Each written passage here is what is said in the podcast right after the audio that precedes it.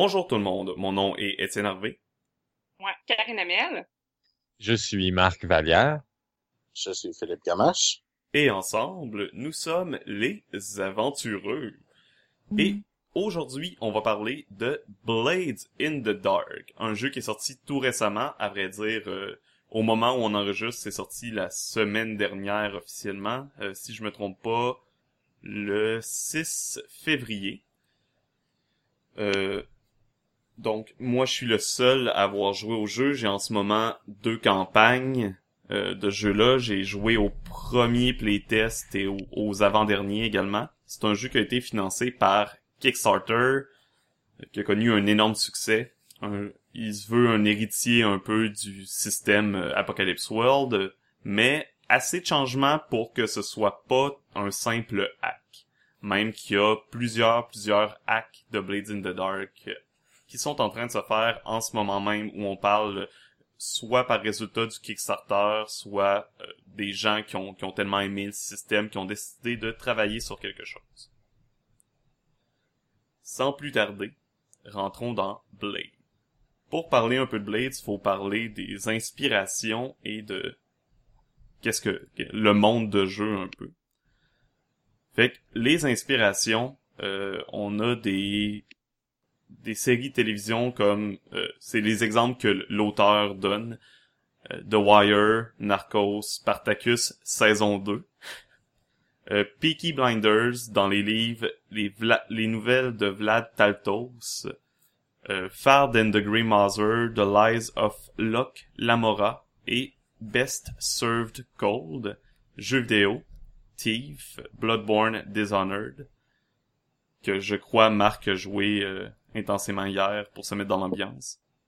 Oui, ben je, je me suis rendu compte que ben il y avait un de mes amis qui m'avait passé quelques jeux de PlayStation 3, puis euh, parmi la boîte de jeux, ben il y avait ça dedans. Puis quand euh, j'ai vu une, une, entrevue sur YouTube de euh, j'oublie son nom là. John Harper.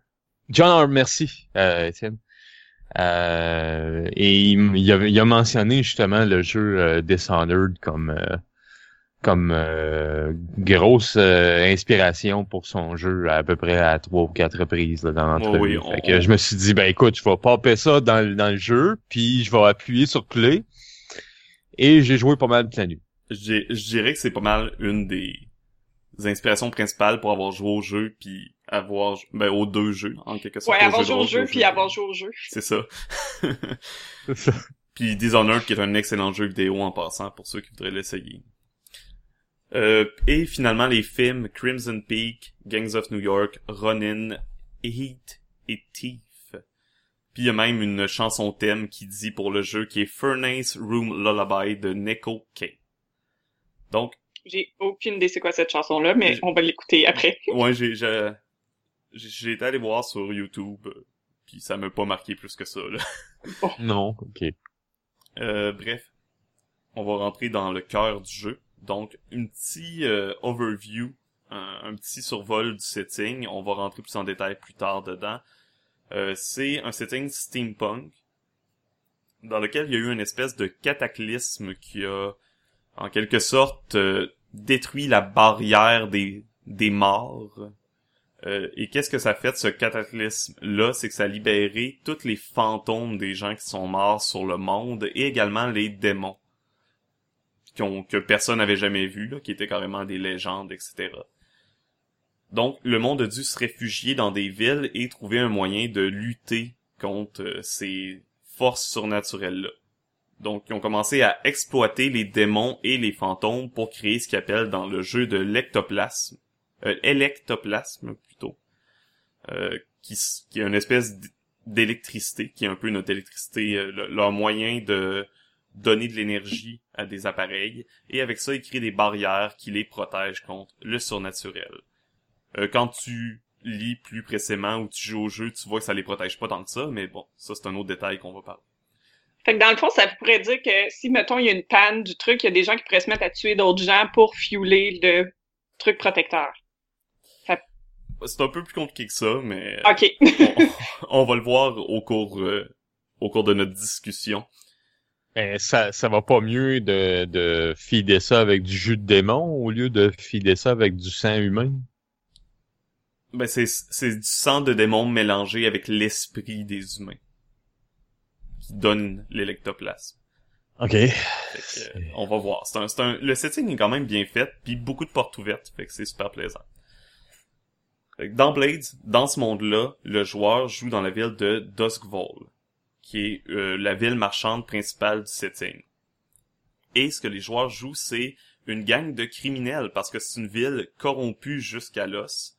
Disons euh, 90% de criminalité puis 10% de monde honnête. Et ça inclut euh, toutes les sphères de la ville autant la police que le gouvernement, que etc. Et euh, selon l'équipe, euh, selon le- la gang de criminels que les joueurs vont incarner, ils vont faire différentes missions euh, pour augmenter leur réputation et se faire un nom dans la ville. Donc c'est vraiment centré là-dessus. Le système euh, utilise des D6, donc c'est les seuls dés que ça va prendre pour le jeu. Fidèle euh, au système euh, plus euh, narratif, il n'y a pas de dé qui est lancé par le maître de jeu, ou du moins très rarement. Euh, et le jeu se fait un peu comme une conversation.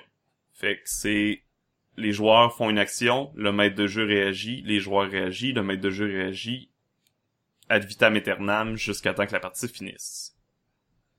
De base, pour ceux qui connaissent Dungeon World, vous allez voir une... Dun- je dis Dungeon World, mais les jeux euh, Apoc- d'Apocalypse World, vous allez voir une similarité. Dans le fond, tu lances plusieurs D6 et tu prends ton meilleur résultat sur un, sur un des dés que tu as lancé. De 1 à 3, ça va être un résultat négatif. De 4 à 5, c'est un résultat partiel. Ben, un succès partiel. Et 6, c'est un succès. Si jamais tu as 2, 6 ou plus dans le tas de dés que tu as lancé, c'est un critique. C'est pas plus compliqué que ça. Ce qu'il y a de spécial avec Blades, c'est que les jets fonctionnent sur quelque chose qu'on appelle le fictional positioning.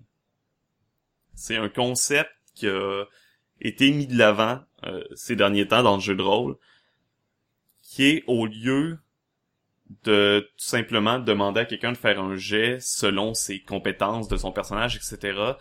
C'est euh, le résultat du jet ou la force du jet va être déterminé par dans quelle position le personnage est dans la fiction, dans l'histoire. Fait que dans Blades in the Dark, t'as trois positions possibles. Soit contrôlé, risqué ou désespéré. Fait que dans le fond, euh, si ta situation est contrôlée, ben ton bad, ton, ton résultat négatif, si t'as 1 à 3, va être pas mal moins pire qu'un résultat négatif sur une action désespérée. Fait que dans le fond, ton résultat change pas ta position, mais ta position va influencer ton résultat. Exactement. OK, c'est bon. Puis dans le fond, euh, euh, une conséquence peut être une blessure, comme ça peut être une complication dans l'histoire, dans euh, dans la narration, comme ça peut être tout simplement de changer de position. T'étais en position contrôlée, par exemple, t'es en train de négocier avec un rival euh, d'une gang ennemie. Puis là, ben t'es en train de négocier avec lui, puis tu rates ton jet de 1 à 3, puis lui, il fait comme non non, je négocie plus, puis il sort un gun. Ben là, ça devient risqué, tu sais. Voire désespéré, tout dépendant. euh. Ouais, j'étais pour dire, euh, ouais, c'est c'est une bonne évaluation de la situation que c'est plus risqué maintenant qu'il y a un gun contre ta tempe, oui. Mais tu sais, si t'es armé, c'est déjà moins pire, toi aussi. Bref, c'est pas plus compliqué que ça. Il y a différents euh, sortes de jets. Les jets principaux que les joueurs vont faire, c'est les jets d'action. Donc, ce qu'on vient de parler, euh, risqué, etc. Ça va être tout dépendant de ce qui se passe, une action euh, différente, qu'on va voir plus tard. Les downtime. Euh, le jeu est séparé en plusieurs étapes. Ce qu'on appelle les trois étapes en quelque sorte, c'est score, downtime et free play. Le score, c'est la mission. C'est ce que les joueurs vont faire pour faire avancer euh, leur gang de criminels. Les downtime, c'est ce que les joueurs font entre les missions. C'est le temps de repos, c'est euh, l'accalmie avant la tempête. Euh, et le free play, c'est tout ce qui se passe entre le downtime et le score qui rentre pas dans les Puis- jets spécifiquement du downtime. Puis qu'est-ce qui, en fait, c'est quoi la différence entre le downtime puis le free play? Le downtime a des jets spécifiques pour... Euh, t'as- une sélection de jets que tu peux faire pendant ton downtime. T'as une limite aussi de jets que tu peux faire durant... d'actions que tu peux faire durant ton downtime. Euh, ça peut être des choses comme euh, réduire euh, le, le niveau de recherche, à quel point votre gang est recherché par les autorités, par exemple. Ça peut être enlever ton stress, parce qu'il y a un système de stress dans le jeu. Des choses comme ça. On va les voir un peu plus tard, mais c'est vraiment plus précis, puis souvent, il n'y a pas vraiment de risque associé à ces jets-là. Différemment de des jets d'action ou euh, tout ce qui peut se passer dans le free time. Fait qu'on va enchaîner euh, avec les actions. Les actions, on peut voir ça un peu comme nos caractéristiques classiques. euh, par exemple, dans Donjon Dragon, charisme, sagesse, etc. Là-dedans, c'est des actions séparées en trois groupes. T'as le Insight. Dans Insight, t'as Hunt. Hunt peut ut- être utilisé pour toutes sortes de choses. Traquer quelqu'un, euh, tirer à distance. C'est rare que tu tires pas à distance, mais ça arrive. Euh, ça peut être utilisé pour... euh, je pense que c'est pas mal ça. Euh, study, c'est quand tu étudies quelque chose en détail. Tout simplement. Donc, par exemple, tu essaies de trouver le passage précis dans un livre, le dossier de quelqu'un, tu... Même euh, identifier l'émotion, par exemple, que quelqu'un a en ce moment. Est-ce que la personne te ment? Peut-être que oui, peut-être que non. Euh, survey, après. C'est euh, le troisième d'insight. Survey, c'est l'étude, mais plus générale. Ce qui peut se rattacher peut-être à, à la compétence observation dans la plupart euh, des jeux de rôle. Fait que ça, c'est, par exemple, tu veux voir s'il n'y a pas un passage secret à quelque part. Et le dernier d'insight, c'est Tinker. Tinker, c'est utiliser des, euh, des machines, construire des trucs, etc. Ensuite, on a la section prowess, qui est toutes des choses un petit peu plus physiques. T'as la finesse, qui est tout ce qui concerne des actions rapides, agiles, euh, voler quelqu'un, etc. T'as prowl. Prowl, c'est la subtilité, donc pas se faire voir en se déplaçant, mais aussi euh, la dextérité dans le sens, euh, par exemple, éviter des obstacles pendant que tu es en train de courir. Ensuite, t'as skirmish. Skirmish, c'est... Euh, J'ai un petit blanc. Ah oui, skirmish, c'est le combat au corps à corps. Quand t'as quelqu'un dans ta face, c'est le skirmish que tu vas utiliser. Le wreck, c'est détruire quelque chose. Oh, bref, je, vais- le dire après. Finalement, la dernière catégorie, c'est resolve. Et on en a encore quatre. Attune, qui est tout ce qui a rapport à se connecter avec le champ spirituel du monde. Fait que ça, c'est fait pour les gens bizarres. On a command, donner des ordres, tout simplement. On a consort. Consort, c'est utiliser ses contacts. Et euh, son social en quel... son social, mais vraiment avec les gens que tu connais ou que tu veux être familier avec. Et sway, là qui est plus le charme, le mensonge, etc. Chaque action que j'ai nommée a un rating de 1 à 4.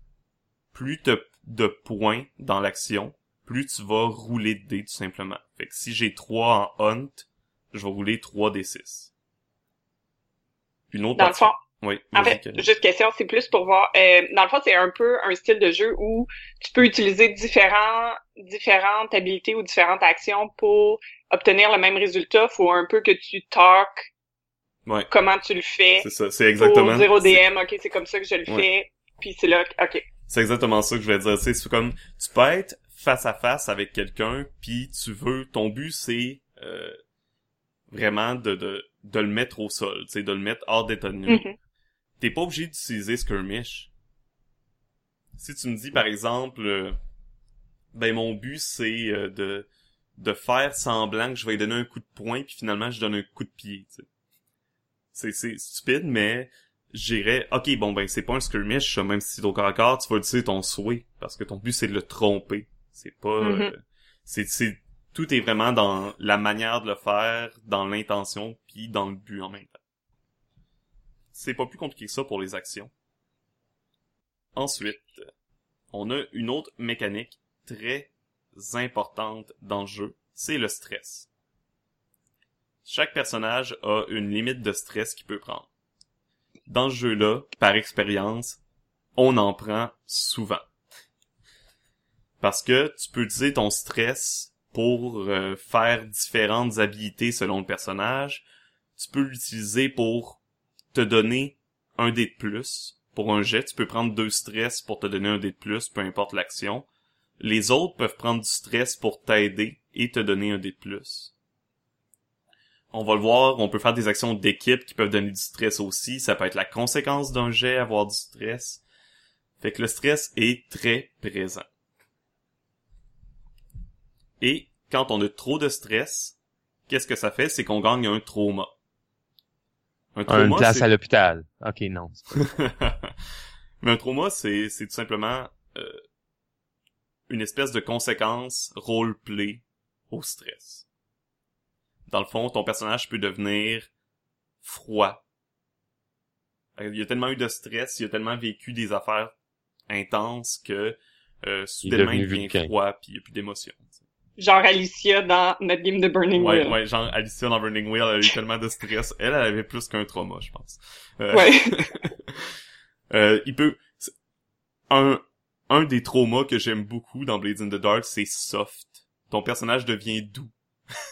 c'est comme oh non, mais là je veux plus je veux plus faire de violence. Ça doit être difficile de rester dans ton groupe de criminels après. Ben tu sais, Ben, ça ça, dépend. dé- ça dépend ce que tu fais. hein. Si t'es pas un, un combattant ou un... J'ai un de mes groupes un des deux groupes euh, avec lequel je joue, Rien. Dring Dring. Si c'est pour moi, je suis pas là. C'est euh, un des deux groupes avec lequel je joue, je pense que ils ont ils ont utilisé la violence une fois en quatre missions. Puis même là, c'est parce qu'ils avaient pas le choix. Ils voulaient pas l'utiliser. Fait que c'est la violence c'est pas nécessairement la, la meilleure solution dans le jeu là. Ah, c'est beau. J'ai dit pas nécessairement, ça dépend ce que tu fais. Hein. Ben, je présume qu'il y a des fois, elle est nécessaire. là. C'est quand même un jeu dark euh, où il y a des fantômes qui t'attaquent. Donc, mais ouais. Une autre euh, chose importante, une autre mécanique importante du jeu, c'est les euh, les cloques, les Ah oui. horloges. C'est quelque chose qui est utilisé dans Apocalypse World. Donc ça il l'a emprunté pour le ramener dans Blades in the Dark. Euh, là je, je vais Oui, vas-y. Ben, Qu'est-ce c'était juste pour dire que c'est une mécanique que j'aime vraiment beaucoup, mais Mhm. on va l'expliquer avant que je dise pourquoi que je l'aime. Mais c'est... Elle a de- plein, plein d'utilités dans le système, mais en gros, c'est que euh, pour différentes actions, quand les actions, tu juges que ça prend plus qu'une... f- plus que un seul moment dans, dans l'histoire, ou même pour les conséquences. Par exemple, il y a des conséquences qui peuvent être en quelque sorte progressives Mhm. tu vas commencer un horloge de différents nombres de sections selon la complexité. Ça peut être 4, ça peut être 6, 8, 12. Et tu vas les remplir à mesure qu'il se passe quelque chose. Une utilité, par exemple, mes joueurs étaient en mission récemment et euh, il est en train de tuer quelqu'un dans une dans sa maison. Euh, Puis la personne, euh, il essaie de se défendre en tirant un coup de feu. Fait que la conséquence de leur action, j'ai mis, c'était pas une blessure, son coup de feu a raté. Mais la conséquence, c'était qu'il attirait l'attention du voisinage. Ça fait que quand il ratait certains jets, ben moi, je pouvais remplir cette Mhm. horloge-là, puis si elle était remplie au complet, mais là, ben le voisinage allait se présenter à la maison. tu sais. Allait vraiment essayer de savoir ce qui se passait. Je trouve ça, je trouve ça vraiment bien la mécanique d'horloge comme ça pour deux raisons. La première, c'est que ça permet, c'est que c'est ça, ça a un effet un peu descriptif dans le sens que les joueurs ils peuvent suivre la progression parce que des fois c'est un peu difficile quand t'es euh, quand t'es au plein milieu de l'action, quand t'es en train de faire ta scène, de suivre, OK, mais est-ce qu'on progresse ou qu'est-ce qui progresse, puis on le sait pas, puis c'est difficile des fois à communiquer en tant que en tant que GM. Fait que ça, c'est une façon descriptive de dire, ben regardez, vous avez cette information-là, que dans la vie de tous les jours, on le sent. Je veux dire, si le stress augmente ou si on est plus tendu, on commence à être plus inquiet parce que justement, on fait trop de bruit. C'est de l'information qu'on va avoir qui est un peu difficile à transmettre. Fait que ça, je trouve ça bien pour ça. Puis l'autre affaire, c'est que c'est un excellent outil pour rajouter de l'attention, justement. Dans les jeux, euh, je trouve, d'horreur ou dark, des fois, c'est difficile de mettre de l'attention. Mhm véritable autour de la table parce que tu es assis avec tes amis puis tu manges de la pizza ou pas, mais tu es assis à la table avec tes avec tes amis, fait que de te sentir genuinely stressé, c'est un peu difficile. Euh, tandis qu'avec la cloque, moi je verrais la cloque qui se remplit progressivement. Là, probablement qu'après un bout, à moitié de la cloque, là, je serais comme sur le bout de ma chaise, puis je serais comme OK, là, on arrête de niaiser là, parce que ça commence à être sérieux, puis je serais plus tendu. Fait que je trouve que c'est un bon outil pour faire ça aussi. Mhm. c'est vraiment le fun quand t'es maître de jeu euh, quand tes joueurs font quelque chose, d'avoir comme juste l'occasion de leur dire ah ok ben t'as raté ton jet, je vais juste remplir tant de sections de l'horloge. Oui. Puis là tes faire oh shit. Ouais. fait que c'est c'est vraiment un, beau principe là qui permet de gérer toutes sortes de choses. Puis une des choses que le système encourage c'est euh, de dire un peu à l'avance ça va être quoi les conséquences des actions des joueurs pour qu'ils puissent prendre des décisions en connaissance de cause.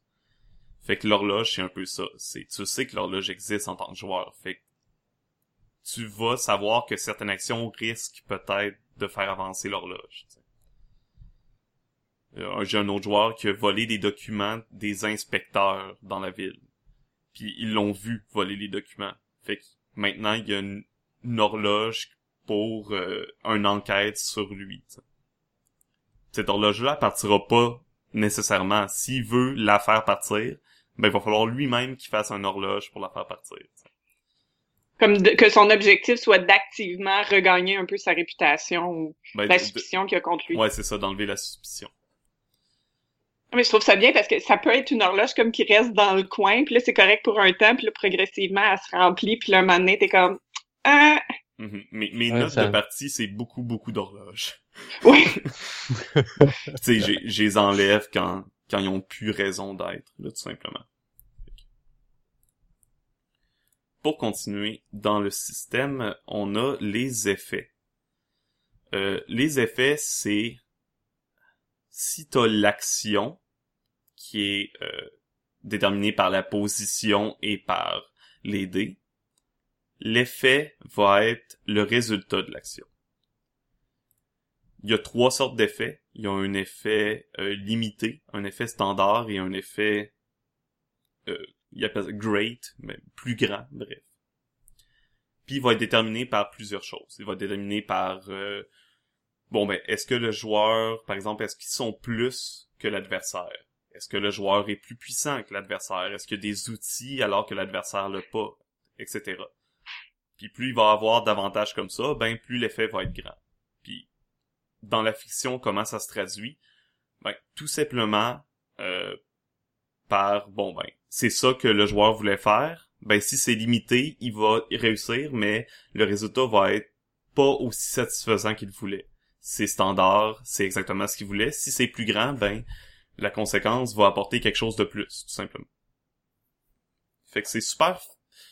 J'aime pas trop comment c'est expliqué dans le livre, parce que j'ai l'impression que ça rend la chose plus confus que ça le devrait, alors que c'est super instinctif. C'est supposé être super instinctif. Bon, ben, est-ce que telle personne est meilleure? Oui, non, ok, parfait. Bon, ben, un plus grand effet. Mais de la manière que c'est présenté, ça a l'air, je trouve, plus compliqué que ce que ça devrait être. Mais à la fin du livre, John Harper écrit que, bon, ben, les règles, au final, c'est euh, une boîte à outils. Fait faut prioriser la fiction ça fait que ça vient se contredire un peu, mais bref. C'est quelque chose avec lequel moi j'ai eu de la difficulté quand on a commencé à jouer.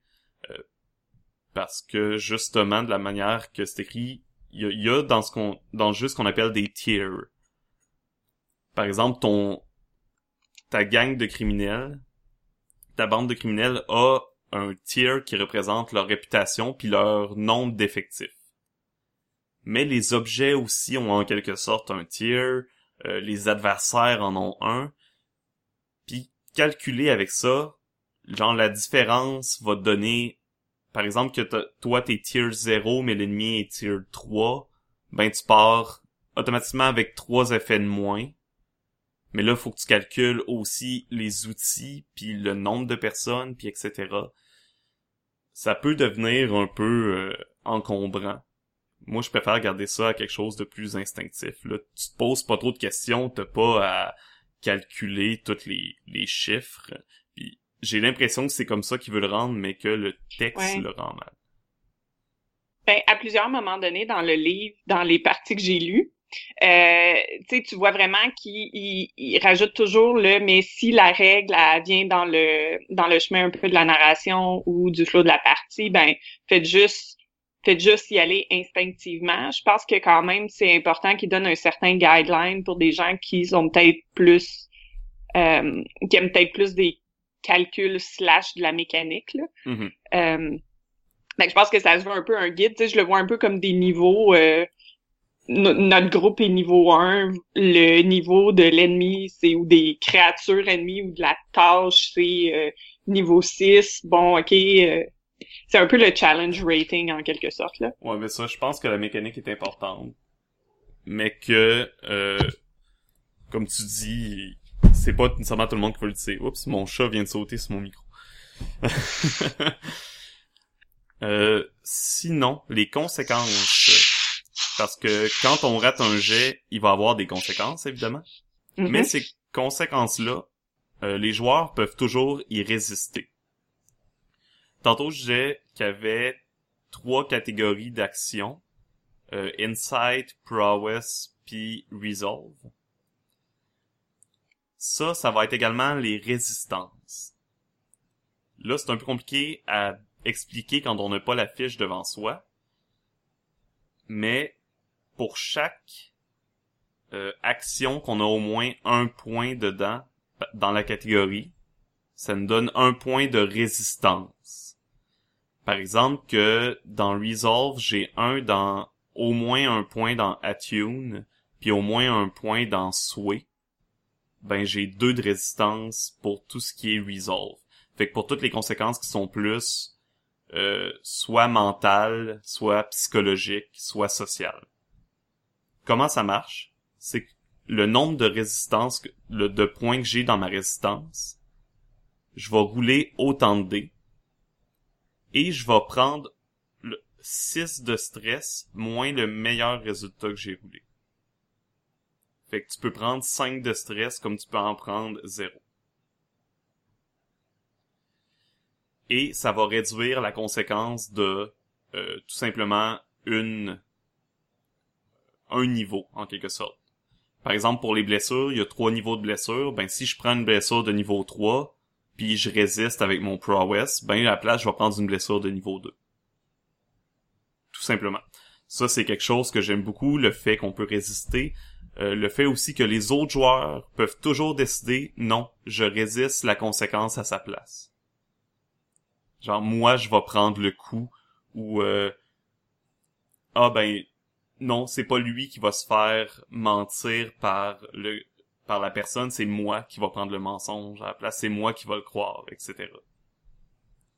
Fait que tu peux toujours prendre la conséquence à la place des autres. Évidemment, faut que ça marche avec la fiction, faut que tu peux pas euh, prendre le coup alors que t'es dans un autre quartier. Ça, Effectivement, c'est un peu difficile. Mhm. Euh, justement, je parlais des blessures. Trois types de blessures, trois niveaux de blessures. Ça va avec les niveaux d'effet. Euh, les, les plus petites blessures, tu peux en prendre deux. Ça réduit les effets de tes actions qui ont rapport avec les blessures, qui ont un lien avec ça. Euh, deuxième niveau, tu perds un dé pour toutes tes actions qui ont un lien avec la blessure que tu as pris. Et euh, troisième niveau, c'est il faut absolument que tu prennes deux de stress à chaque fois que tu veux faire une action ou que tu sois aidé par quelqu'un. Parce que t'es pris presque mort, tu sais. Ouais. C'est, c'est une des choses que qui m'a frappé quand je lisais le livre, c'est qu'il y a plein de il y a plein de petites exceptions comme ça qui rendent ça très euh, personnalisé ou très je pense que ça permet une certaine flexibilité de quand tu fais des choses. En même temps, moi, quand j'ai lu le livre, je, je, dois avouer que je trouvais ça un peu lourd. Fait que j'ai bien hâte de voir des parties pour comprendre comment ça marche parce que je le lisais là puis j'étais comme je voyais juste comme une série ok mais si c'est ça faites ça. Si c'est comme ça faites ça. Puis Mhm. moi quand il y en a trop euh, Pour, pour vrai, c'est vraiment simple puis instinctif, mais j'ai l'impression qu'il l'a rendu plus gros puis plus compliqué un peu dans dans la version finale du PDF parce que dans la dans la version que j'avais avant puis avec laquelle on jouait, il y a des choses qui étaient moins claires, qui étaient moins précisées, mais c'était on avait l'essentiel. Là, il y en a Mhm. ajouté beaucoup, il a changé quelques trucs, fait que mais ça reste très instinctif une fois que t'es dans le jeu. Mais c'est aussi une- un nouveau mode de jeu à s'adapter parce que il y a vraiment peu de jeux qui ressemblent à ça en ce moment sur le marché, donc c'est dur de c'est c'est rentrer vraiment dans un nouveau style aussi. Là. mhm. Savoir euh, ok là c'est vrai, faut savoir dans quelle position ton personnage est, euh, penser à l'effet, penser à etc. La mort dans le jeu, c'est pas compliqué. Quand t'as, quand tu prends une blessure de niveau 4 qui existe pas, dans le fond, euh, tu meurs. Soit quand Tu t'as plus de blessures, toutes tes blessures sont remplies puis t'en prends une, ou soit quand, selon la fiction, c'est assez évident que t'es mort. puis qu'est-ce qui arrive quand ton personnage meurt? Bon, que je veux dire les fantômes existent dans cet univers là là il se passe Mhm. quoi de spécial ou tu fais juste t'es mort? C'est soit tu prends un nouveau personnage ou le classique un NPC puis tu il devient un membre euh, du de la bande de criminels ou soit tu deviens un fantôme. Donc il y a un playbook euh, playbook qui sont l'équivalent en quelque sorte des classes pour ceux qui sont pas habitués euh, au système Power by the Apocalypse. Tu deviens un fantôme. Puis même quand un fantôme après, tu peux devenir un Hall qui est en quelque sorte un robot que t'es un- avec un fantôme qui vit dedans, ou tu peux devenir un vampire. Dans ce monde-là, un vampire, c'est un fantôme qui a possédé le corps d'un humain, puis qui a réussi à comme consumer l'âme de l'humain qu'il y avait à l'intérieur. Ou tu peux rester un fantôme aussi. puis tu peux-tu être un fantôme qui aide la crew? Oui. oh c'est tellement cool Mais c'est dangereux parce que les fantômes peuvent devenir plus euh, agressifs. ouais un ah, cherche le terme C'est sauvage. ouais merci un wild spirit thank you Euh, une autre mécanique qui a été mise dans le jeu, si on va passer par-dessus assez rapidement parce que c'est pas euh, essentiel, là, c'est le fortune roll. C'est dans le fond, tu tires un nombre de D6 comme d'habitude, puis selon le le résultat, c'est soit effet positif, mauvais ou mix. Et ce jet-là sert pour tous les jets qui sont pas couverts par les règles. Fait que si jamais t'es dans le jeu puis tu te demandes ah, comment on fait ce jet-là? Il me semble que c'est pas dans les règles. Ben, tu fais un fortune roll, tout simplement. Il disait aussi que je pense que tu peux l'utiliser pour rajouter des éléments de hasard dans la game. Ouais. Genre, euh, est-ce que tel NPC va être loyal au groupe? Mhm. Est-ce que... Euh... Moi, je le fais souvent dans les downtime pour voir justement, bon, euh, là, en ce moment, les joueurs ont, sont intéressés à ce qui va se passer avec cette, cette autre, euh, organisation-là. Fait que je vais brasser un fortune roll pour savoir à quel point le plan de cette organisation-là avance. Tout simplement. C'est le, le fortune roll, c'est pas juste un dé. C'est, t'augmentes le nombre de dés en fonction de, bon, est-ce que ils ont des avantages, etc. Euh, ah oui. Euh, je viens de voir passer une règle euh, que j'ai oublié de parler. Dans le free play, de ce qu'on appelle du Getter Information, c'est un autre spécifique qui peut pas avoir de conséquences graves vraiment, euh, qui sert à acquérir de l'information sur ta prochaine mission, simplement. C'est pas plus compliqué que ça. J'en dirai pas plus là-dessus. Et là, on tombe un peu plus dans les euh, factions, les différentes factions de jeu. Avec comment ça marche les factions, les, les ce qu'on appelle, ce que je disais, les gangs en, bon québécois de criminels, les organisations. c'est tu choisis ton type d'organisation quand tu commences. Euh, chaque, chaque organisation a un tier, ça va jusqu'à 5. Euh, c'est considéré que tier 0, il y a une ou deux personnes qui travaillent pour l'organisation, 1, 3, 6, et ça augmente de plus en plus comme ça. Tu, les joueurs commencent évidemment tier 0 et le but c'est d'augmenter. Tu as également le hold qui est à quel point euh, votre la réputation ou euh, la dominance de votre organisation est bien installée. Ça peut être soit faible, soit fort. Fait que dans le fond, si euh, ta réputation est faible, ben il y a des chances que si tu te fais attaquer par une organisation rivale, que tu descendes de tier. Alors que si ta réputation puis euh, la place que tu occupes est forte, ben là tu vas juste devenir fa- tu vas juste devenir faible en quelque sorte. Ton- Dans, le- dans, juste question, dans le fond, là, ta faction, c'est tout ton groupe va être dans la même faction. C'est Ouais. pas comme les factions à Pathfinder, Non, non, c'est par ça, exemple Society, que chacun a sa faction, puis t'as comme un underline. T'as, t'as un, t'as un agenda caché dans le groupe. Non, c'est vraiment un jeu C'est pas ça. d'équipe. OK. Fait que dans ce jeu-là, si un joueur qui veut pas faire partie de l'équipe, ben qui joue à un autre jeu. C'est plate à bon. dire, mais tu tu peux faire un personnage qui, qui est un agent double ou des choses comme ça, mais ça reste un jeu d'équipe. Puis ta faction, est-ce que c'est juste ton groupe ou il y a plusieurs, euh, eux ils appellent ça des crews, là, je sais pas comment traduire ça, mais il y a du- plusieurs groupes dans la même faction. Puis toi, dans le fond, vous vous jouez un groupe de cette faction-là ou votre Un groupe, c'est une la faction. faction? Ok. Un groupe, c'est une faction, c'est ça. Ok. Ouais, c'est ça. Il y a comme, ils appellent ça le jeu des factions. Les factions, c'est plus comme ce qui est en dehors des joueurs, tandis que le groupe, c'est les, le groupe des joueurs. C'est comme il a Fait que voulu le séparer groupe, ça en c'est deux pas termes une faction ou c'est une faction, là? Dans le terme des jeux, c'est pas une faction, mais c'est la même chose dans la fiction. Est-ce que ça répond à ta question? Un peu. Ouais, moi aussi, ça m'avait confondu. Ça m'avait rendu confuse quand je lisais Mhm. parce que euh, ils utilisent deux termes différents pour. Mais là, ce que je comprends, c'est qu'ils utilisent deux termes différents pour parler de la même chose. Ouais, c'est juste ça. C'est juste que le crew, c'est ce qui est aux joueurs. Les factions, c'est ce qui est au maître de jeu, en quelque sorte. OK, fait que dans le fond, la faction, c'est le terme utilisé pour décrire la relation de ton groupe dans, avec le reste de l'univers. Ou, attends, je vais le reformuler. OK. Le, crew, le groupe, est une faction. Oui. Mais c'est pas toutes les factions qui est le groupe. Tu comprends? C'est juste la faction des joueurs qui est un groupe. OK, donc les autres factions seront pas nécessairement juste un groupe.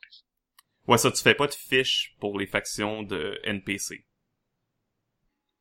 Parce que le groupe, c'est la fiche, en quelque sorte. C'est, c'est, ça évolue d'une manière différente que les NPC, que les groupes NP, que les factions NPC. Mais ça, c'est, ça, c'est le, le défi quand, d'un nouveau jeu de rôle, là, c'est apprendre le langage du jeu.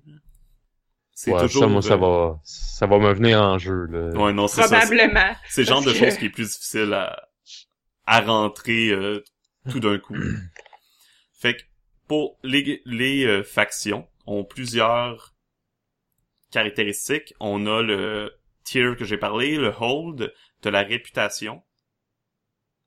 Quand euh, une faction atteint 12 de réputation, euh, tu peux monter soit ton hold de weak à strong, soit mon si ton hold est déjà fort, tu peux monter tier, tout simplement. Avec les autres factions, les joueurs vont avoir différentes relations qui va de 0, euh, de moins 1, euh, moins 3, pardonnez-moi, à plus 3. Moins 3, t'es en guerre avec l'autre faction. Moins 2 sont hostiles. Moins 1, ils t'aiment pas, un petit peu. 0 neutre, puis l'inverse, tout simplement, euh, dans les plus. T'as les claims. Ça, c'est quelque chose de spécial que faudrait le voir. Je vais essayer de l'expliquer le mieux que je peux. C'est une espèce de arbre de compétences pour ceux qui jouent à des jeux vidéo. C'est une espèce, tu pars du milieu, puis tu peux aller dans la direction que tu veux acquérir différentes choses. Puis c'est pour gagner du territoire et des avantages en tant que groupe criminel. Par exemple, une des choses que tous les groupes ont, c'est du turf, c'est du territoire. D'autres choses que tu peux avoir, bon ben, par exemple, tu peux aller acquérir euh, quelque chose qui est un entrepôt pour cacher ta marchandise illégale. Ça, ça, ça fait que quand tu vas faire une mission qui a rapport avec de la marchandise illégale, tu vas gagner plus d'argent, par exemple. Ou toutes sortes de choses comme ça. Toutes sortes d'avantages que tu peux aller chercher. Ce qu'il y a de spécial avec les claims, c'est que à chaque fois que tu décides de faire une mission pour en acquérir un avec ton groupe, il faut toujours que tu les prennes à une organisation criminelle qui existe déjà. Parce que ça prend pour acquis que dans la ville de Duskval, tout est déjà une organisation criminelle. Ou une... Ben, pas obligé d'être criminel, là, à une organisation, point. Parce que c'est pas toutes les organisations qui sont criminelles. C'est quelque chose, encore là, plus difficile à comprendre sans jouer. Mais je voulais quand même en faire part. Pour, après, il, il rentre dans les comment euh, un joueur évolue. Quelque chose que je reproche au livre, d'ailleurs, c'est un peu... J'en ai parlé un peu avant le podcast très rapidement avec Karine, là, mais... Oui. Euh, il est fait bizarrement. Les choses sont pas dans un ordre toujours très logique. Non. Ben, en fait, mon impression quand je lisais le livre, premièrement, au début, durant les comme dix premières pages, j'étais très contente parce que tout était un peu résumé. Il y a ça, ça, ça, ça, ça. En gros, voici le jeu, voici l'univers, voici un peu c'est quoi le type de personnage que vous allez jouer, voici. Tu sais, fait que t'as comme une vue d'ensemble de c'est quoi le jeu? Fait que j'étais comme, ah, c'est cool, c'est un bon début, j'ai déjà comme une bonne idée, on peut rentrer dans le vif du sujet. Puis après ça, après ça, mon impression, c'est vraiment comme s'il donne l'information par couche. Donc, il va parler des joueurs, mais pas complètement, puis il va dire allez voir plus loin pour plus en profondeur. Puis là, il va te parler des actions, mais pas complètement allez voir plus loin pour plus de profondeur. Puis il fait ça comme pour chaque affaire. Puis après ça, tu rentres dans les joueurs. Mais là, encore une, en tout cas, je sais pas si c'est moi qui a pas compris, là, Non, mais, ouais, il en je- parle une autre couche. Là, va voir plus loin pour plus de détails. Puis j'étais comme, ben, ben, j'aimerais ça que tu m'expliques c'est quoi complètement une action, là. C'est correct. C'est super de me faire un résumé de c'est quoi pour que je puisse me faire comme une idée globale de ton univers, de comment ça marche. Ça m'aide à prendre mes décisions. Mais une fois que ça c'est fait, c'est correct de, de m'expliquer c'est quoi une action au complet. Pas m'en donner comme trois, quatre bribes, puis m'envoyer me faire lire autre chose, puis me donner trois, quatre bribes. En tout cas, moi, ça me mêle complètement. Ouais, non, c'est ça. J'aime pas ça non plus dans un jeu quand il te renvoie tout le temps à d'autres pages, puis que ça devient une espèce de labyrinthe. Ouais, puis c'est difficile de se retrouver parce que en plus, ben j'ai regardé vite vite là parce que je vais avouer que je l'ai pas tout lu de parce que un moment donné, justement, j'avais de la misère à me con- à comprendre, fait que j'étais comme ok, il va falloir que je prenne plus de temps pour le lire pour bien Mhm. saisir complètement c'est quoi le jeu là. Euh, mais il y a pas non plus de résumé comme à la fin tant ouais, que ça. Euh, tu sais, il y a pas comme voici une action, voici c'est quoi. Puis t'as comme un, un cheat sheet là que moi j'adore quand ils mettent dans les livres parce que j'ai pas besoin de faire la mienne. Ouais, ça, il y en a une dans Blades in the Dark. Il y en a une? Ouais, elle est pas dans le livre principal, elle vient dans un autre PDF avec. fond. C'est ça. Fait que j'ai, j'ai, je n'ai pas regardé l'autre PDF, Mhm. mais à coup de pas, ça c'est de ma faute. Mais euh, c'est ça. Fait que bref, t'as pas, t'as pas, il y avait même pas la possibilité quand je lisais le livre d'aller, du même livre, d'aller à la fin puis de le regarder puis de dire ok, mais j'ai une vue d'ensemble maintenant de tout c'est quoi. Maintenant, je peux y aller par couche. J'étais, j'étais un peu perdu euh, Mhm. là-dedans. L'organisation d'un livre, c'est important. Yes. Donc, on va continuer. Parce que là, justement, ça, ça, ça parle de l'avancement des personnages, mais c'est comme, t'as pas encore vu les fiches. Oui. Tu sais pas Ah, trop de quoi ils parlent. T'as pas encore tout vu qu'est-ce qu'ils parlent. Bref. Comment on gagne de l'expérience dans ce jeu-là? Euh, l'expérience, je le dis toujours, c'est une des choses les plus importantes dans un système. C'est ce qui va encourager comment les joueurs vont jouer. Et dans ce jeu-là, un, tu gagnes l'expérience en faisant des actions désespérées. À chaque fois que tu fais une action désespérée, tu gagnes une expérience dans la catégorie d'action que tu as fait une action.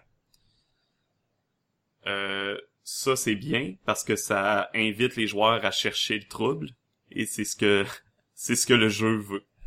Juste des actions désespérées, par exemple. Ouais. Des actions normales, pis tout Pas ça. risqué, pas, pas contrôlé, juste désespéré. J'avais j'avais l'impression que chaque personnage avait gagné de l'expérience en fonction d'actions différentes. Non, Mais c'est non, ok. non, mais c'est ça. Je vais y venir à ça. C'est différent. Parce que ça, c'est vraiment pour les actions. C'est dès que tu le fais dans le jeu, tu gagnes l'expérience. À la fin de la session, il y a des questions qu'on va poser pour gagner d'autres expériences que là, on va pouvoir placer où on veut.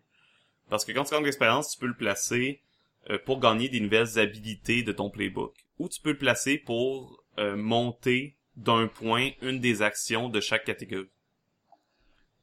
Fait que quand tu fais une, une action désespérée, par exemple, que je fais une action qui est dans la catégorie prowess, ben je vais gagner une d'expérience en prowess. Puis une fois qu'il va être rempli, je vais pouvoir monter une des actions de prowess. Fait que c'est très spécifique à ça.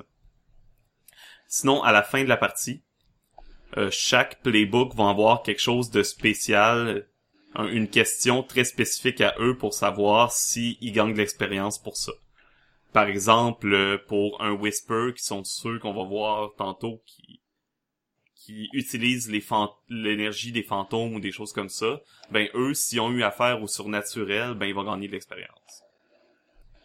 Sinon, tu gagnes de l'expérience pour chaque croyance, motivation euh, ou élément de ton background que tu as mis de l'avant. Et tu gagnes de l'expérience également à chaque fois que tu mets de l'avant ton vice ou tes traumas. On va voir les vices tout à l'heure. Encore une fois, c'est un exemple de il parle de vices, mais on n'a pas encore entendu parler. Euh, même chose pour les euh, pour le, le groupe des joueurs, il va gagner de l'expérience en fonction de différentes questions de leurs croyances, parce que tu as des croyances personnelles, mais t'as également des croyances de groupe. Et euh, ben c'est pas, pas vraiment des croyances, mais plus des buts, euh, des motivations et des conflits internes de groupe. Des choses comme ça. Et quand tu développes la réputation de ton groupe, tu gagnes de l'expérience. Ça dit que à n'importe quand pendant le jeu, tu peux changer de playbook en tant que joueur ou de playbook de groupe aussi. Fait que par Tu exemple, peux que- changer de classe. Ouais. Pendant le jeu. Ouais. Ben tu sais, Puis ça tu changes ou tu fais un multi?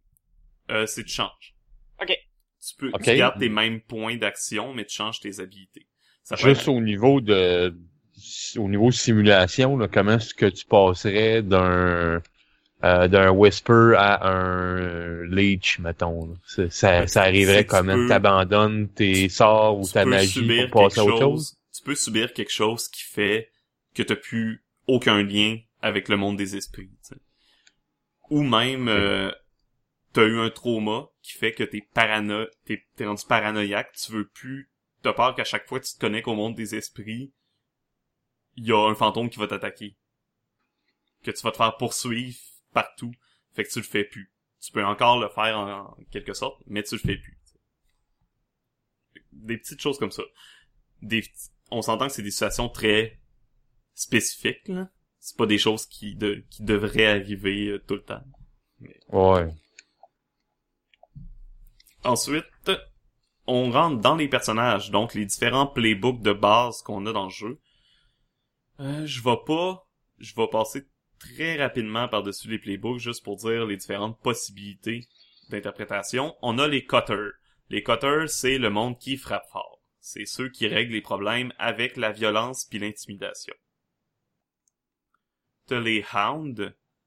Eux, c'est ceux qui traquent les gens qui sont bons pour se battre à distance. Les leeches. Les leeches sont bons pour détruire des trucs, faire du sabotage, inventer des concoctions étranges et utiliser des engins non, id- non identifiés. T'as le lurk. Euh, le lurk, c'est lui qui est subtil, qui va rentrer euh, dans les en- dans les endroits, euh, s'infiltrer. Ça va être le voleur, l'espion. ouais. Exactement. Le slide, c'est le la personne sociale, celle que tu vas utiliser pour manipuler, mentir aux gens ou euh, non, c'est ça, plus manipuler. Il y a un autre playbook social qui est le Spider. Lui, c'est comme le, ils disent le mastermind, euh, le cerveau du groupe. C'est lui qui va faire les, les plans, c'est lui qui va s'arranger pour que tout le monde fasse ce qu'il faut, etc. Et finalement, ce qu'on parlait tout à l'heure, les Whispers, ceux qui font affaire avec la magie, avec le monde des fantômes et des démons. Donc, différents playbooks qui vous offrent différentes habilités. Ils commencent tous avec quelques points dans des actions qui correspondent. Euh, quelque chose de spécial avec tes personnages, tu as une liste d'objets. À chaque fois que tu fais une mission, tu commences par décider combien d'objets tu prends sur toi, tu peux prendre au total sur toi pendant la mission. Et ça décide si t'es léger, normal ou lourd. Dans la fiction, qu'est-ce que ça fait? Ça fait que si t'es lourd, ben, tu peux pas essayer d'être subtil socialement, par exemple, quand t'es lourd. Parce que t'as trois guns sur toi, deux épées, puis euh, une grosse armure, tu sais. Ouais, c'est un peu plus difficile à dissimuler. Mhm. Même, c'est quand t'es léger, ça peut te donner des avantages au niveau des effets, par exemple. Euh, tout le monde a une même liste d'objets. Une- une- tout le monde a une liste qui sont communs à tous les playbooks, mais chaque playbook a aussi des objets qui sont spécifiques à eux. Ouais. Euh, Ben, un peut- peu comme dans les, les systèmes euh, par The Apocalypse, là, t'as chaque, t'as un booklet pour chaque personnage, puis t'as des moves spécifiques, t'as des, Mhm. des objets spécifiques, puis t'as des ça, caractéristiques la même, spécifiques même pour chose. chaque. Mhm. Euh, puis dans le fond, y a quelque chose d'autre que je veux dire sur les fiches? Non, je pense pas. C'est ce qui... c'est Ah oui, euh, quand tu fais une fiche aussi, tu choisis tu viens de où, c'est quoi ton background, euh, tu choisis un contact positif, quelqu'un avec qui tu as une bonne relation, et également un rival. Donc, quelqu'un avec qui t'as... qui- peut-être qui veut ta peau ou qui, qui te recherche, on sait pas. Donc, c'est pour augmenter euh, les opportunités de roleplay. Encore une fois, euh, c'est comme un peu comme The Apocalypse puis d'autres jeux, je trouve ça le fun que dans ta création de personnage, c'est mécaniquement explicité qu'il faut que tu te fasses un background comme ça. C'est pas juste laissé à ton choix. Mhm. Euh, fait que ça permet que les personnages sont déjà très ancrés dans l'histoire en commençant, puis je trouve ça toujours le fun. Oui, c'est vraiment plaisant. Euh, ensuite, on passe directement au groupe, les différents groupes qu'on peut avoir. Encore une fois, c'est un peu la même chose. Chaque groupe va avoir euh, différentes habilités selon selon l'organisation criminelle. T'as aussi dans le groupe t'as ton lair, donc euh, ta base, la base de, de, de commande du groupe, euh, l'endroit principal. Ils vont avoir différentes options selon le groupe. Et différentes choses de pré-choisies également. Par exemple, ça se peut que bon ben les assassins, eux, ont automati- automatiquement un une base euh, cachée. Là, je, dis ça, mais c'est peut-être pas vrai. Euh, fait que les différentes organisations criminelles, on a assassins. J'ai pas besoin vraiment d'expliquer qu'est-ce que c'est que des assassins. Euh, donc, meurtre, rançon, faire des euh, disparaître des gens ou faire des accidents entre guillemets. Ensuite, t'as les bravos. Les bravos, c'est des durs à cuire ou des mercenaires, euh, les gens qui font de l'extorsion dans les euh, dans les magasins, euh, ceux qui euh, qui rentrent chez vous puis qui cassent tout pour avoir de l'argent. Les cultistes, parce que c'est toujours bien d'avoir euh, des cultistes dans un monde où les fantômes puis les démons sont omniprésents. Les Hawkers, ceux, ça c'est ceux qui font dans le vice, qui c'est les pourvoyeurs de vice. Ça peut être autant des gens qui vont avoir un bar qui vont vendre de l'alcool, ça peut être euh, une maison de jeu, ça peut être des gens qui vendent de qui font du trafic d'esprit des choses comme ça. Fait que ça, c'est vraiment... Ça dépend vraiment du de la décision du groupe euh, qui fait des hackers. Les Shadows, c'est espions, voleurs. Et finalement, les Smugglers, donc ceux qui transportent le matériel de contrebande d'un endroit à un autre. Soit qui vont euh, transporter les ventes des hackers, soit qui vont aller chercher le matériel, euh, le, le matériau à sa source pour l'apporter à quelqu'un, etc. Fait que c'est les différentes organisations criminelles possibles. Chaque organisation... Fait Oui, vas-y. Ben, en fait, c'est une question. Dans le fond, le crew qui appelle, c'est le type de truc que vous allez faire, tandis que la faction, c'est euh, ce que vous êtes dans l'univers. Je sais pas si ça fait du sens ce que je suis en train de dire. Ouais, ouais, je comprends ce que tu veux dire. Ouais, je pense que ça ferait du sens.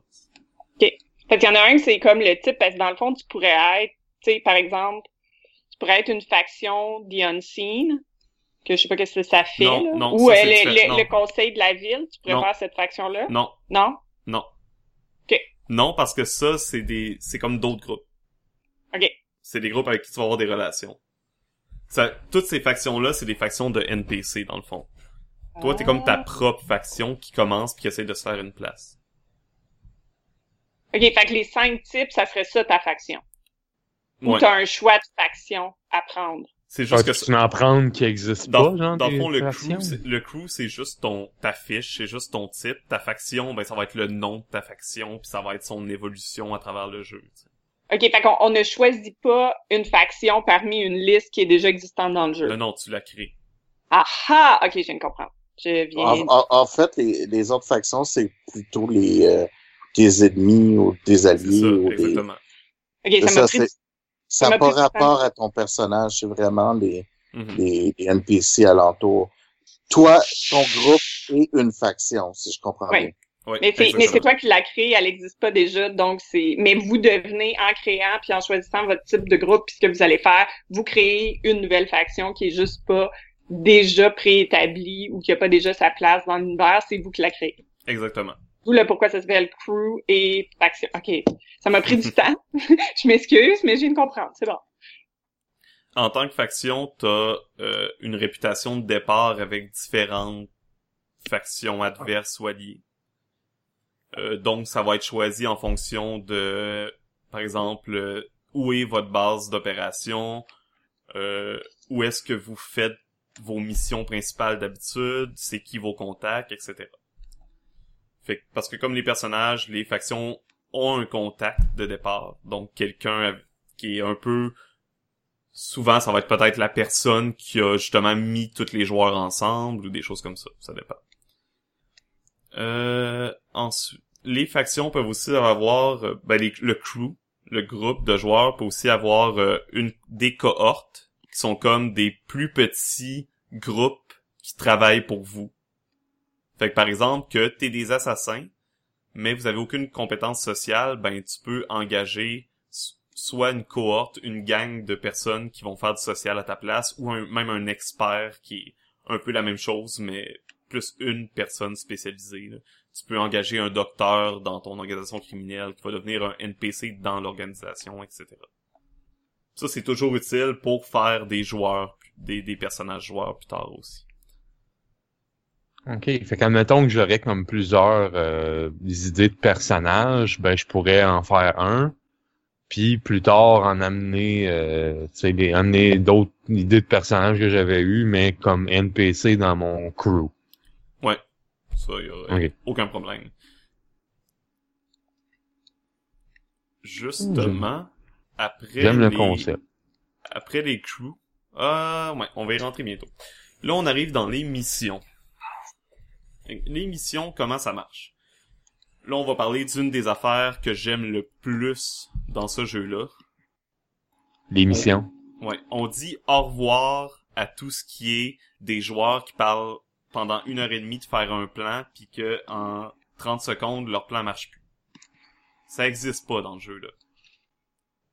Dans le jeu-là, tu as une mission, tu sais c'est quoi ta mission. Tu laisses pas les joueurs parler de comment ils vont faire quoi. On s'en fout. Parce qu'on veut passer directement à l'action. On veut garder un bon rythme de jeu. Fait que les joueurs vont choisir un type de plan, soit assaut, donc c'est tout ce qui est fait avec violence, euh, deception, donc tout ce qui est euh, qui inclut la tromperie, la manipulation, stealth, occulte, social et transport. Une fois que le plan est choisi, le maître de jeu va demander euh, une question selon le plan. Par exemple, pour assaut, c'est c'est quoi le point d'attaque? C'est où vous attaquez? Qu'est-ce que vous attaquez? Une fois que ça c'est décidé, on passe directement au début de la mission. Là, vous allez dire, mais comment on fait d'abord? Ben, on, si on peut pas en parler avant, ben on peut pas prévoir des trucs, là, c'est sûr que ça fonctionnera pas.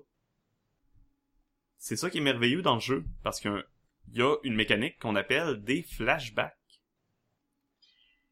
Un joueur peut toujours dire, par exemple, t'arrives dans une pièce euh, où tu finis ta mission, ton, ta mission c'était de voler un artefact euh, ancien, tu le voles à, à une organisation rivale, et là tu te sauves, puis là tu fais comme oh merde, on a oublié euh, de prévoir une porte de sortie, de prévoir par exemple un, un char ou un bateau qui nous attend pour s'en aller rapidement. Là, tu fais, ah ben, je vais prendre un flashback. Je l'ai demandé à nos contacts de nous préparer un bateau pour qu'on puisse s'en aller. Et là, tu fais le flashback, tu regardes si ça a fonctionné. Puis si ça n'a pas fonctionné, bon, ben, la personne te dit oui, mais finalement, euh, elle a oublié ou elle t'a trahi, puis elle a pas envoyé un bateau. Tu peux faire... Que le principe me fait penser un peu à une affaire qu'il y avait dans Numenera, où est-ce que tu pouvais dépenser un XP pour... Euh euh, te donner une raison pourquoi tu étais euh, entraîné dans telle telle mm-hmm. affaire pour faire progresser l'histoire. Mm Ouais, puis il y a plusieurs jeux aussi. Euh... Mais là, j'ai Fiasco, mais ça fait un bout j'ai pas joué, fait que je suis pas sûre. Là, où tu peux faire « Mais je suis dans la scène finalement! » Ou euh, Ars, tu peux faire ça aussi, fait que je trouve ça cool comme... Euh, je pense que c'est Ars que tu peux faire ça aussi. il y a un jeu que tu peux faire ça. Il y a plusieurs jeux que tu peux faire dans ça. Dans Fiasco, il y a pas vraiment de limite, là. Fait que tu peux tout le temps t'immiscer dans une scène. Oh, mais oui, il y a les, il y a les scènes de flashback dans Fiasco que tu peux faire. Ah, puis c'est, c'est dans Inspector aussi qu'il y a ça, que c'est ton... Ben, c'est pas des flashbacks dans Inspector, c'est des euh, reality TV, là. Fait que t'as comme un moment confessionnal où tu peux rentrer dans le confessionnal puis décrire quelque chose qui s'est passé comme en parlant au jeu. Puis là, ça s'implique dans la game à ce moment-là. Mm-hmm. Fait que ça, les flashbacks, dans le fond, plus la demande va être complexe, plus ça va te coûter de stress, par exemple ça se peut qu'un flashback simple comme ah c'est évident qu'on aurait par exemple que j'aurais prévu d'apporter mon gun, tu sais. Ben c'est correct. Prends pas de tu prends pas de stress puis t'as ton gun, tout simplement. Mais si ta demande c'était ah ben c'est certain que j'aurais caché mon je serais venu la journée d'avant dans la base ennemie cacher mon pistolet en dessous de la table pour être prêt à le prendre quand j'allais venir aujourd'hui là, ça va te coûter du stress. Puis c'est pas sûr que tu vas réussir. Ok.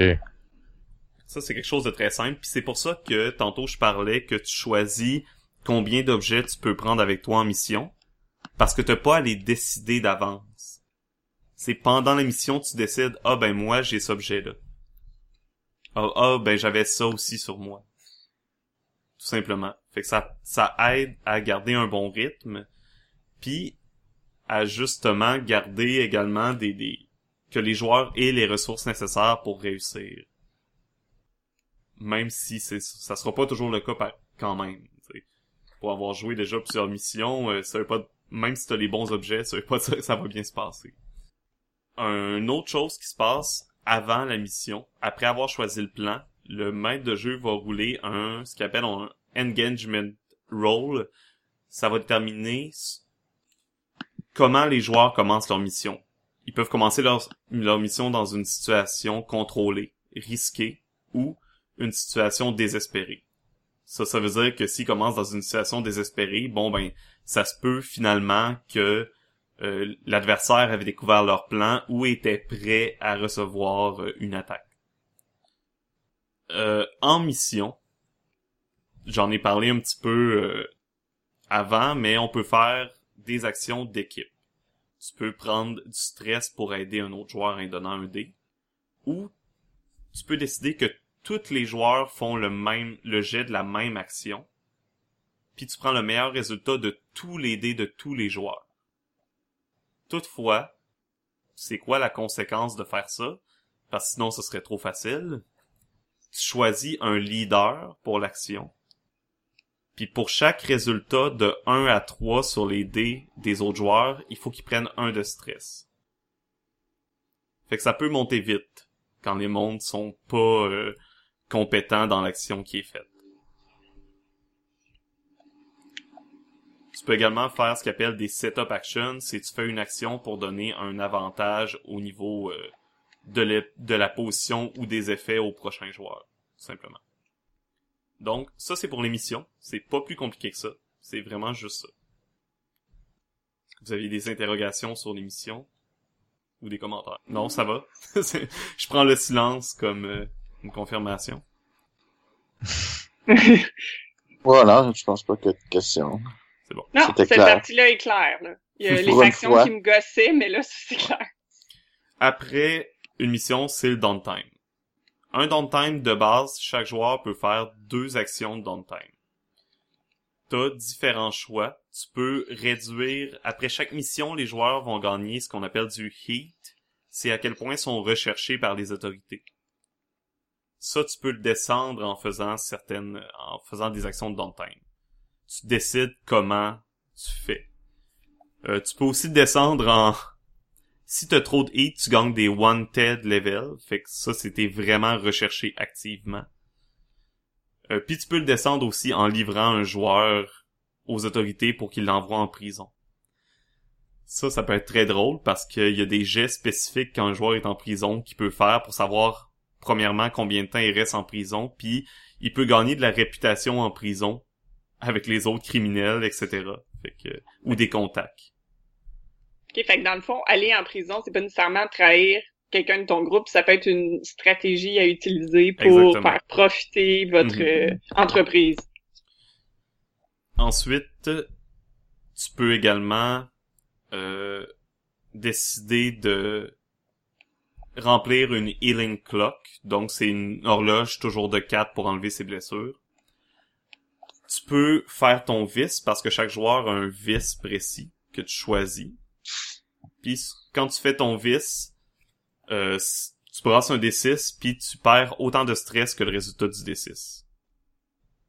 Euh, pas un D6, excuse-moi. Tu baisses, euh, tu brasses ton euh, ta catégorie d'action, ta résistance la plus basse. C'est compliqué. Ça peut sembler compliqué, mais c'est super simple. Mais bref, tu brasses ta résistance la plus basse, puis ton meilleur résu- ton résultat, c'est le nombre de stress que tu t'enlèves. Si tu perds plus de stress que ton personnage a,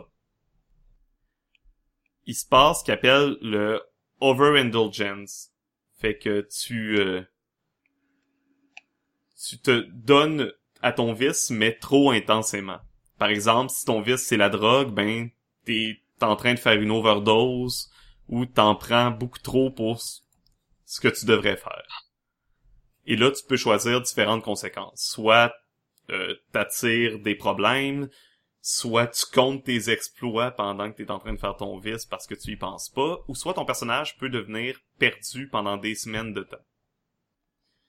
Donc, quand ton personnage est perdu par le vice, ou tantôt on parlait que ton personnage va en prison, c'est des occasions justement pour jouer d'autres playbooks, d'autres personnages qui font partie de la bande de criminels. Fait que souvent, ça va arriver dans Blades in the Dark qu'on va jouer plus qu'un personnage durant la campagne. Souvent, en ce moment, ce que je vois, c'est des joueurs qui s'en créent deux puis ils alternent. Quand il y en a un qui est en prison ou qui est perdu dans ses vices, ben, il joue l'autre personnage. Ça arrive pas souvent parce que tu choisis la conséquence, mais tu peux décider de le faire pour expérimenter différentes choses, justement. Euh, pendant Je trouve toujours ça ouais. cool. euh, je trouve toujours ça cool les euh, les trucs qui donnent des malus ou des vices. Je trouve que ça donne beaucoup de personnalité à tes personnages puis à ton équipe puis ça fait des trucs intéressants.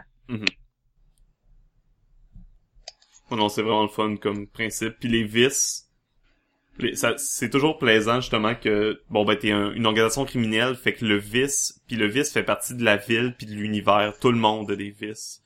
Tout le monde ça donne. Ton vice, ça peut être simplement une obligation. Tu sais, c'est peut-être que t'as des enfants.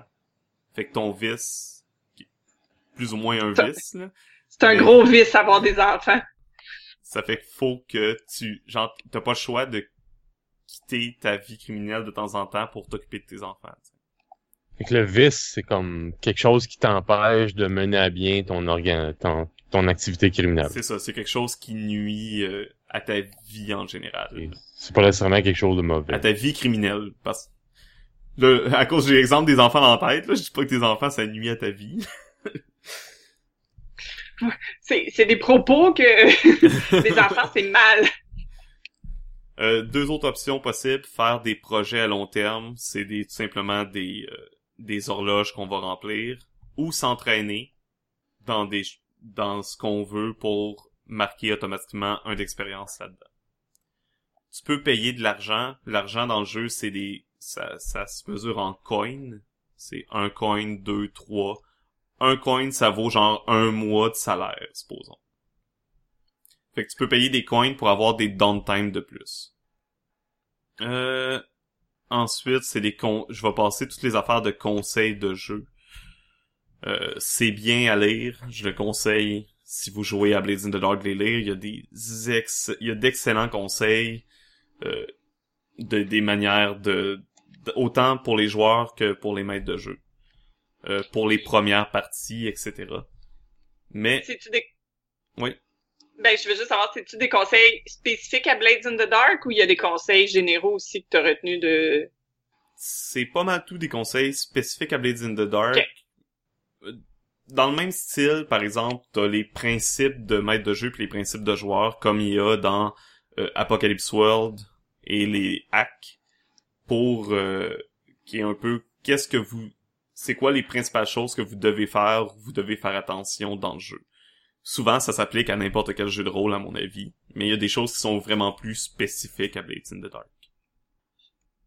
Ensuite, il y a un chapitre sur le surnaturel, donc ça parle euh, un peu plus de c'est comment fonctionnent les fantômes puis les esprits. Par exemple, dans le setting de Blades, quand quelqu'un meurt, dans la ville, il y a des cloches qui sonnent. Euh, il, y a, des corbeaux dans la ville qui sont des corbeaux entraînés pour repérer les esprits. Puis à chaque fois qu'ils trouvent un esprit, ben il y a des cloches dans la ville qui sonnent. Fait qu'ils savent que quelqu'un, tout le monde sait quand quelqu'un meurt. Pour qu'un esprit devienne un fantôme, faut que le corps de la personne qui est morte soit caché pendant au moins trois jours, puis au bout de trois jours, l'esprit sort de son corps puis devient un fantôme. Fait que ça sort pas tout de suite. Non, ça prend trois ça. jours. Exactement. Pour que ça fermente. Fait que par exemple, ce qui donne comme exemple dans le jeu, c'est si ton personnage meurt puis tu veux jouer un fantôme, ben ça peut être intéressant pour le groupe de faire une mission que c'est de protéger le corps de la personne pendant ces trois jours-là. Ensuite, il parle des démons, des vampires, des euh, clockworks slash halls qui sont les genres de robots, euh, des rituels quand t'es un whisper, les différents playbooks. Euh, Il y a des règles pour du crafting, pour faire des inventions, inventer un objet qui n'existe pas dans le jeu, ou euh, créer quelque chose, simplement. Et euh, il y a un chapitre complet pour aider les gens à hacker le jeu puis à changer les règles. Ça, c'est le fun. Quelque chose qu'on voit pas souvent dans les jeux de rôle. Donc, vraiment plein d'outils pour créer des nouvelles règles, créer par exemple des nouveaux playbooks ou même euh, modifier le jeu au complet, créer son propre jeu à partir du système, euh, prendre un autre setting, etc. Euh, je l'ai, je dois avouer que c'est lui que j'ai moins lu, par exemple. Euh, il y a même des règles pour jouer des vigilantes, pour jouer des, des good guys au lieu de jouer les méchants. Et le dernier chapitre, c'est une histoire euh, plus de détails sur le setting de Duskval, de euh, chaque quartier, qu'est-ce que tu retrouves dans les quartiers, les factions importantes, euh, c'est quoi leur but, les informations euh, principales sur eux autres. T'as même des actions spéciales selon le quartier de la ville. Le continent au complet, parce que Duskval, c'est juste une ville sur euh, le monde de jeu qui est comme plusieurs îles qui connectent ensemble par des trains. Fait que c'est vraiment... euh, là, je vais passer par-dessus parce qu'on va pas se mettre euh, plus à fond dans le setting, là, je vous invite Ouais, à le découvrir. C'est vraiment comme le lore de... Ouais. Ouais. Du jeu, donc... euh, Puis il y a à la fin plein de cheat sheets pour les maîtres de jeu, genre quelque chose pour décrire des bâtiments rapidement, inven- euh, décrire des rues, inventer des NPC, des démons, euh, inventer des cultes à des différents dieux anciens, générer un démon, générer un fantôme, etc. Fait plein de belles petites feuilles qui vont vous servir si vous êtes maître de jeu. Fait que c'est pas mal ça. Blades in the Dark. Euh, je sais que c'est beaucoup, beaucoup, beaucoup d'informations pour tout le monde. Euh, on regarde un système, ça ressemble à ça. Euh, qu'est-ce qu'on aime puis qu'est-ce qu'on aime pas de Blades in the Dark? Euh, en commençant par moi, parce que évidemment c'est j'y ai joué pas mal pour le moment. Euh, je pense que moi personnellement c'est probablement devenu un de mes systèmes puis un de mes jeux préférés en peu de temps. Euh, être maître de jeu à ça, c'est plaisant. Les règles puis le système fait que, euh, à l'inverse de beaucoup de jeux, le rythme est toujours bon, toujours présent. Euh, les parties sont très très rarement ralenties. C'est fun de voir des mécaniques pour favoriser ces choses-là. Euh, J'aime le fait justement que tout dépend de la position des joueurs. T'as vraiment le feeling d'être dans un euh, une histoire euh, de malfrats que des, fois tu fais des espèces de missions où que tout se passe super bien, euh, d'autres fois ça c'est la débandade, c'est le chaos total. Après tu te fais rechercher par la police, tu te fais interroger. Il y a toujours quelque chose pour ramener de l'action c'est peut-être pas le genre de jeu à jouer si euh, vous avez des joueurs qui aiment ça avoir le contrôle de la situation. Parce que dans ce jeu-là, en tant que joueur, je pense que tu as souvent l'impression de plus réagir et subir des choses, puis réagir aux conséquences que avoir le contrôle sur ce qui se passe. Même en tant que Ben- maître de jeu, t'as le même feeling, à vrai dire. Ben, en fait, c'est drôle que tu dises ça parce que moi, quand je le lisais, puis je l'ai pas expérimenté, mais au contraire, ça me donnait l'impression que tu avais beaucoup de contrôle dans le sens que oui, c'est très réactif, puis il faut improviser beaucoup, mais la façon que les règles parlaient, les joueurs donnent quand même énormément d'input dans le jeu, puis c'est des décisions plus communes que plus le DM qui dit c'est ça qui se passe. Fait que Ouais, je suis t'as un peu surprise contrôle par ton commentaire. t'as un contrôle narratif, mais c'est comme dans le jeu, tes personnages ont Ah, pas tant de contrôle, supposons. C'est plus au niveau des personnages que des joueurs, je pense. OK. C'est souvent, tu vois, c'est action, réaction, ré- action, réaction. C'est- comme ils disent, c'est une conversation, là. Si vous êtes des joueurs qui aiment ça plus, se faire donner tout le temps, euh, je sais pas comment dire, qui, aiment ça avoir le contrôle ou euh, vouloir vivre des aventures épiques que tu tu gagnes tout le temps puis euh, Ouais. t'as toujours l'avantage, t'es puissant, n'annonce Puis pas tu ça. planifies, c'est pas un jeu où tu prends le temps de planifier ton plan pour Mhm. qu'il soit bulletproof puis que tu puisses le faire. là. C'est pas. euh, Tu sais, ça se peut très bien que t'aies une grosse blessure puis ton personnage soit tellement blessé que tu fasses euh, ah ben finalement je vais jouer un autre personnage pour la prochaine mission parce que euh, j'ai pas fini mon healing clock puis euh, j'ai une blessure grave. Fait que... Pis c'est pas grave dans le jeu là. là. Ça t'encourage à, à expérimenter comme ça.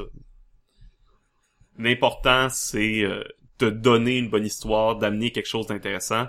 C'est comme, tu sais, tantôt on parlait des plans. Ce qu'il dit dans le livre, John Harper, c'est quand tu choisis un plan, va pas nécessairement avec ce qui est le plus logique. Demande-toi, ça serait quoi le plan le plus fun à jouer, le plus plaisant? Celui qui amènerait quelque chose de plus intéressant. Puis fais celui-là. Parce qu'au final, ça change pas tant de choses une fois que tu le fais. En même temps, faut que ça, c'est ça, faut que ça fonctionne avec ce qui se passe en ce moment dans le jeu. Par exemple, si ton but c'est de euh, séduire euh, une famille riche pour qu'ils commencent à te financer, Euh, tu vas pas choisir un plan d'assaut d'assault pour les attaquer, puis euh, euh, malgré que en les attaquant, tu peux les convaincre de te financer par la force. Mais bref. Il y a des plans qui sont mieux que d'autres. Parfois. Fait que je sais pas vous, euh, à la lumière de tout ça, est-ce si vous avez des questions, interrogations, des choses que vous comprenez plus. Moi, j'ai une moins? question. Oui. Quand est-ce qu'on joue? Peut-être. Euh, au moment que le podcast va être publié, probablement qu'on va déjà le savoir, mais en ce moment, on sait pas encore si on joue à euh, Blades in the Dark, Apocalypse World ou euh, Numenera sur Twitch. Fait que euh, nous, on va le savoir aujourd'hui, non pas aujourd'hui, demain. Euh, vous, vous allez déjà le savoir. Fait que peut-être qu'on va jouer à Blades, peut-être qu'on va jouer à autre chose. Si on joue à Blade, ça se peut même qu'on aille plusieurs maîtres de jeu. On va en reparler. On, avait une idée en tête parce que c'est sûr que moi j'ai deux campagnes. J'ai quand même envie d'être maître de jeu à Blades encore. Mais euh, on va se prendre euh, des, précautions au cas où que je fasse euh, une Blades in the Dark kit aiguë. Mais euh, si on joue pas sur Twitch, est-ce qu'on va quand même en faire une? On pourrait. Juste on pour tester. On pourrait euh, si c'est euh, si c'est Blades qui gagne, euh, on peut on peut éventuellement faire une partie d'Apocalypse World. Ma place. Juste pour faire chier le monde. Si c'est Apocalypse... Non, non, mais je Comme, parle hey, sur oui, le vous voulez avoir podcast. Blaze in the Dark et c'est pourquoi on va jouer à Apocalypse Je parle World. sur le podcast. Puis si c'est si c'est Apocalypse World qui gagne, qui je pense que ce sera pas le cas, là, c'est entre Numenera puis Blades pour le moment.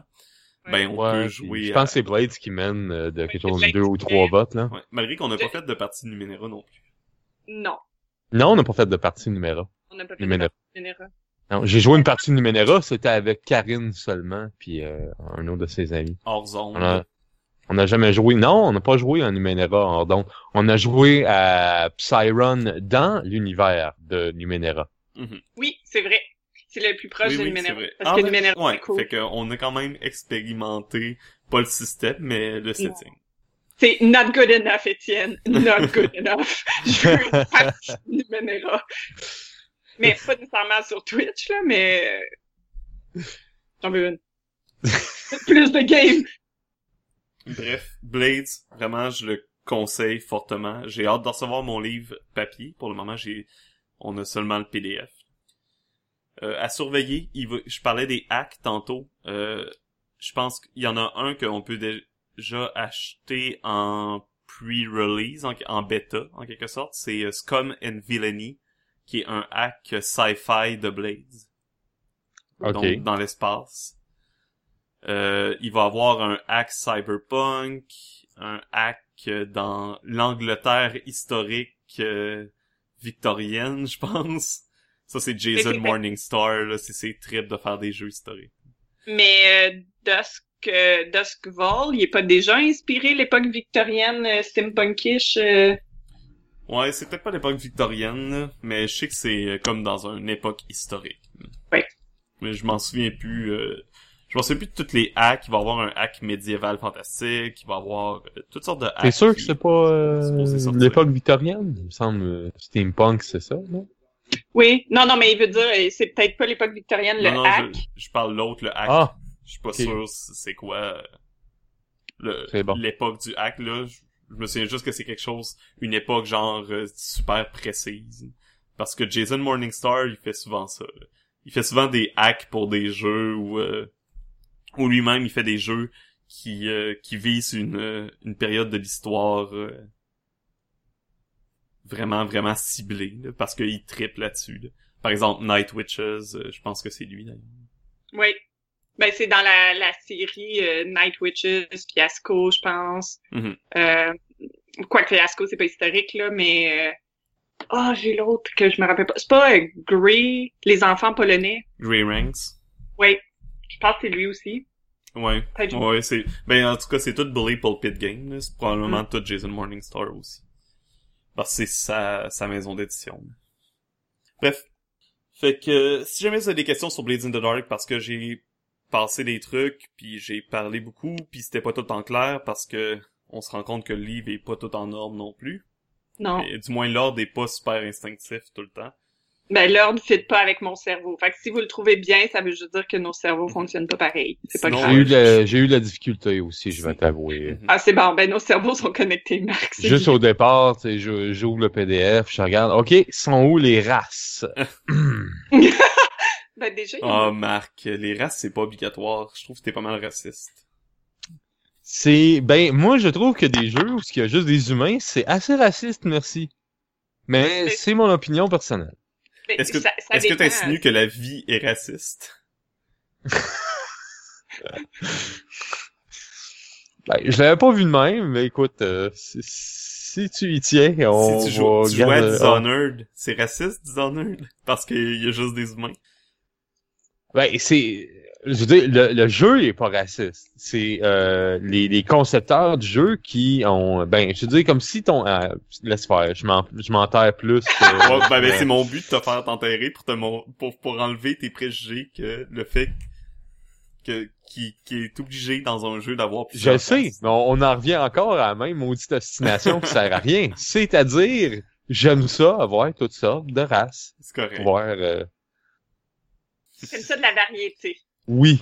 Là, Oui, tu te sens limité dans ta créativité parce qu'il n'y a pas assez de variété. Ben, euh, comme tu m'as fait euh, me rendre compte de, c'est que euh, tu m'as dit, ben regarde Marc, euh, oui, ok, tu peux faire un humain ou une humaine, mais tu peux faire en sorte qu'il vient de... Fuck, j'ai oublié le nom. De... De De la, pla- tireur... Tireur... la place qui ont des traits de démons, là. Ouais. Ou, Ouais, ben par trait de démon, euh, c'était assez varié comme trait, là. Mhm. Pour avoir des cheveux en, en plumes. Moi, j'ai jamais rien vu dans Donjon et Dragon, un donjon qui avait, pas un donjon, mais un démon qui avait des plumes sur la tête. Non, parce que les démons dans Blades in the Dark, euh, j'en ai pas parlé, mais c'est des, euh, c'est plus des êtres élémentaires, primordiales, qui représentent différents aspects du monde. C'est pas les démons classiques qu'on est habitué. Par exemple, tu vas avoir un démon qui va être fait, les, quand tu brasses un démon en tant que maître de jeu, ça peut être un démon de feu, d'eau, de, de flore, etc. Fait que C'est, c'est pas les démons euh, qu'on connaît. Ouais, Marc, espèce de raciste. Ou Ouais. tu penses que les démons, c'est juste euh, les démons. Ben, des écoute- trucs rouges avec des cordes, là? Ben, je vais donner ça à ce jeu-là. Ils sont peut-être racistes au niveau des protagonistes, mais au niveau des antagonistes, ils ont plusieurs euh, variétés de démons. Ben non, mais Et je peux- vais leur lever mon chapeau, même si j'en ai pas sur la tête. tu peux, tu peux être euh, lié à un démon si tu veux. Ça me donnerait-tu des avantages? C'est ça, Ah, ça- donne des des- C'est du avantages. fluff, Marc! C'est du fluff. C'est ça l'avantage. C'est pour Ah, ok. la, la chose! C'est ça. ma- Oui, mais je suis ascendant Power Gamer. Faut bien que j'exprime ce côté-là Ascendant. Power L'horoscope, Mais ça. Ticheros. Si, bon, j'ai cherché le nom longtemps. Non, même moi, je les connais pas encore. je regarde dans mon livre tout le temps. Ben, si tu dis qu'il vient de sortir la semaine passée, euh, on t'en voudra pas. là.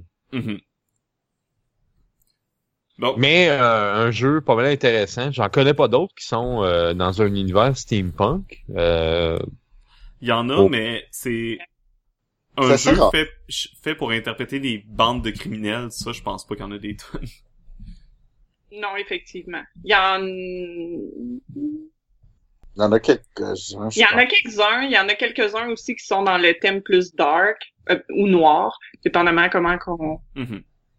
Mais ça, c'est pas... une- Il y a deux définitions de noir. Là. Il y a noir comme traduction de dark, puis il y a noir, noir qui est un style d'enquête à la Dick Tracy. Là. Là, tu parles plus style d'enquête. Ouais. Ouais, Mm. ben, en fait, faut pas confondre les deux, là. Ou Ouais, on non, peut les confondre parce qu'ils sont durs à distinguer des fois, mais bon. Je m'éparpille un peu, désolé. Non, c'est ça, c'est vraiment une ambiance précise qui voulait amener, là. Aussi avec, Ouais. c'est, l'occulte occupe une grande place dans le setting et dans le jeu, là, quand tu joues. Surtout si t'as un whisper dans ton équipe. Fait que, on verra si, euh, si jamais on fait pas de partie Blade sur Twitch, on, on envisagera peut-être de faire un one-shot sur le podcast. Si, J'espère bien. Ah, en fait, il n'y a pas d'envisager. Je vais vous gosser C'est bon, c'est bon. On va faire un one-shot sur le podcast. on le fait pas sur Twitch. On n'aura pas le choix. Fait que, merci à tout le monde d'avoir été des nôtres. Merci Oui. de nous avoir écoutés. Euh, je répète, si vous avez des questions, posez-nous-les. Je vais mettre les liens pour se procurer Blades dans euh, sur le podcast. Sur ce, on vous souhaite une excellente journée, une bonne semaine et surtout on vous dit bonne aventure. Bonne aventure.